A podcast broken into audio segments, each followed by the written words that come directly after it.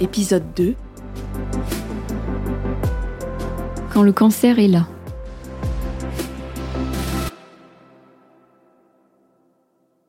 Ensuite, il y a ce moment de l'annonce aux proches. Mon père, il l'a très vite compris. Ma mère, c'était plus compliqué. Je la sentais très fragilisée par tout ce qu'on avait vécu juste avant, pendant la maladie de mon père. J'ai tenté de lui expliquer les choses en douceur. En fait, j'ai essayé du mieux possible de la préserver, de sembler bien devant elle, autant que je pouvais. Je voulais pas l'inquiéter. Pareil pour mes frères. Ils se sont effondrés quand ils ont su. Mon grand frère répétait en boucle au téléphone Pas toi, pas toi, pas toi. C'est là que j'ai pris conscience que ce qui allait suivre n'impacterait pas que moi.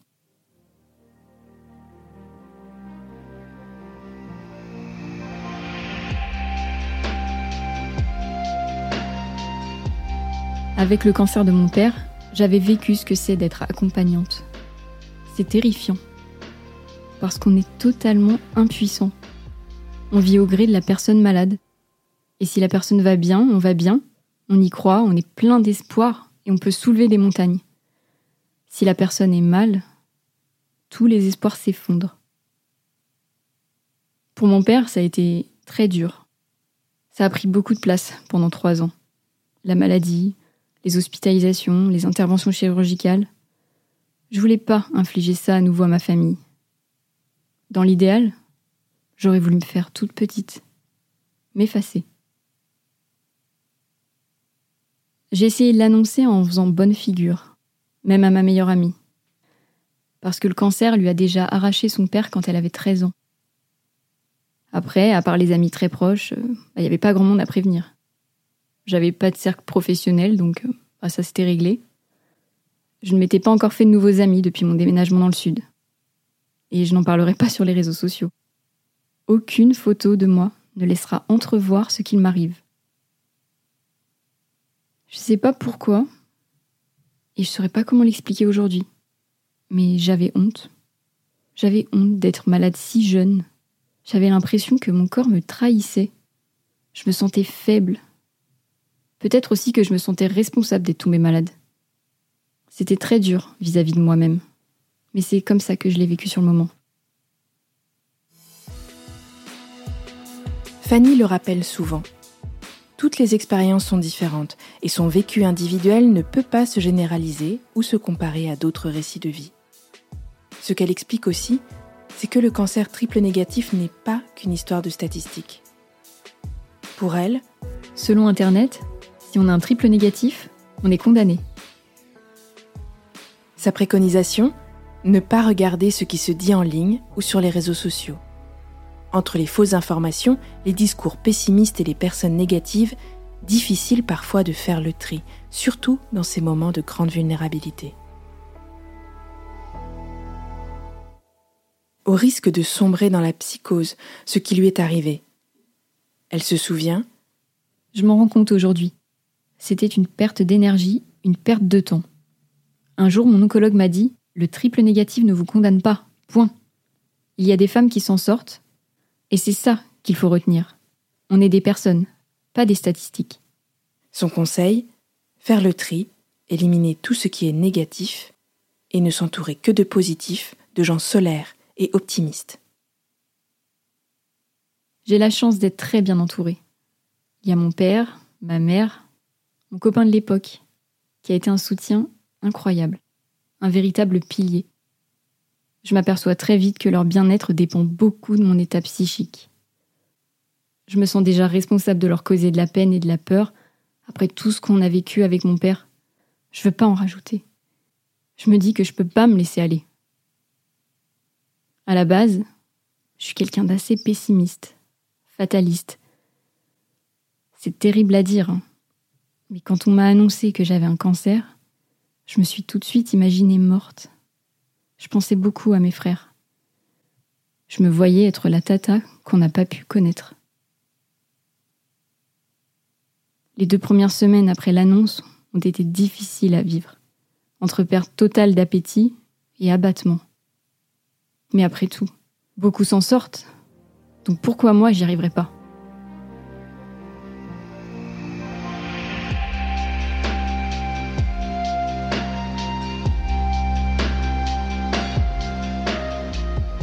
Bon, c'était pas vraiment dans mes projets de vie à 26 ans le cancer. Je savais que la chimio, ça allait mettre ma vie entre parenthèses pendant presque un an.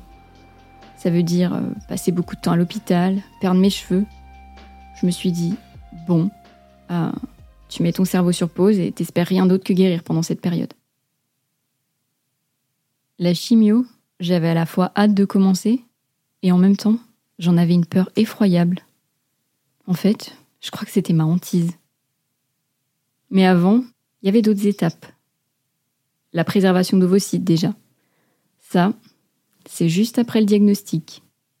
Et c'est pas anodin dans ma vie de jeune femme qui sait même pas si elle compte avoir des enfants un jour. Je peinais à assimiler le diagnostic encore très frais. J'étais dans une phase de peur de mourir et on me demandait de me projeter dans un moment où je pourrais potentiellement donner la vie. Je me serais bien passée de cette étape, hein. mais mon oncologue m'a pas laissé le choix. Je crois que j'en aurais presque voulu sur le moment. Aujourd'hui, je suis contente qu'il l'ait fait. Parce qu'un traitement par chimiothérapie peut altérer la réserve d'ovaires de la patiente, il lui est proposé, en prévention, de congeler ses ovocytes. Concrètement, cela signifie des injections pendant une dizaine de jours pour stimuler les ovaires, puis leur ponction lors d'une opération sous anesthésie. Les ovocytes sont ensuite congelés pour plusieurs années et seule la patiente peut décider de l'usage qui en sera fait. Le 1er juillet 2016, c'est l'opération. Il faut retirer la tumeur et toute la chaîne ganglionnaire sous bras, du côté du sein malade. Et c'est après que j'ai commencé la chimiothérapie. Mon protocole, 16 séances de chimio, puis 33 séances de rayons. Je me souviens encore des dates. La première, c'était le 28 juillet. Qu'est-ce que c'est, cette fameuse chimiothérapie qui effraie tant Fanny? Il s'agit d'un type de traitement du cancer composé de différents médicaments. Ils sont le plus souvent injectés dans le sang pour qu'ils puissent se propager dans tout le corps. Le but de la chimio, c'est de cibler les cellules cancéreuses, quel que soit l'endroit où elles se trouvent, en les détruisant ou en les empêchant de se multiplier. Ce type de traitement, administré avant ou après l'opération, permet d'améliorer les chances de guérison. Mais comme ce type de traitement vise en priorité les cellules qui se divisent très rapidement, ce qui est le cas des cellules cancéreuses, il peut également affecter d'autres cellules saines qui se multiplient tout aussi vite. Celles des follicules pileux, par exemple, qui produisent les poils et les cheveux et qui, donc, provoquent leur chute. Alors, les cheveux. À cette époque, j'ai les cheveux très très longs. Et j'ai peur que ce soit trop choquant pour moi si tout à coup ils se mettent à tomber. J'ai consulté une socio-esthéticienne de l'hôpital.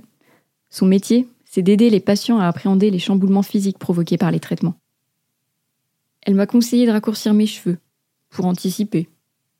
Et comme c'est toujours plus sympa de franchir les grosses étapes en bonne compagnie, je profite de la présence de ma meilleure amie venue de Paris et on décide de se faire une petite session coiffeur toutes les deux.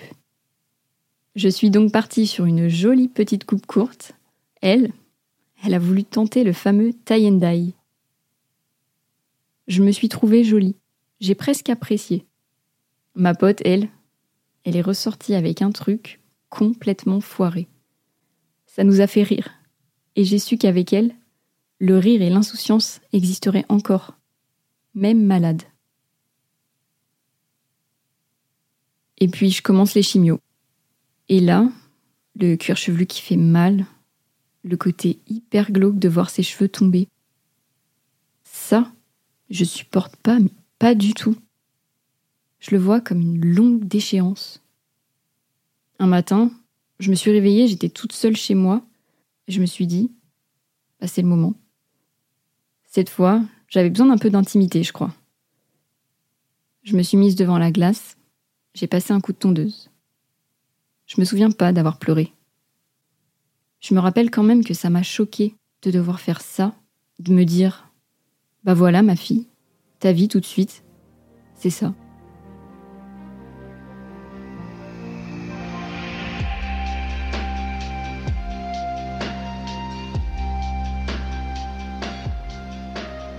Après, je me suis retrouvée avec le petit centimètre de cheveux qui n'est pas agréable non plus.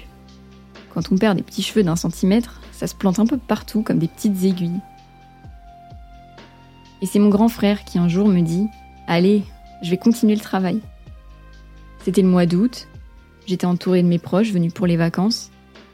Mon frère a commencé à me raser la tête, à blanc. Puis mon père a pris le relais. C'était important pour eux, je crois, de montrer qu'ils étaient là, qu'ils me soutenaient, qu'ils me lâchaient pas. Ma mère, elle n'a pas pu retenir ses larmes. J'étais triste de la voir vivre ça. Mais ils m'ont tous dit que j'étais belle, que j'étais toujours moi surtout. Ils étaient tous là, et on a rendu ce moment le moins triste possible. On a essayé, en tout cas, de rendre ça convivial, de tourner les choses en dérision, de faire des blagues. J'ai compris que l'humour, c'est le meilleur allié dans ces moments-là.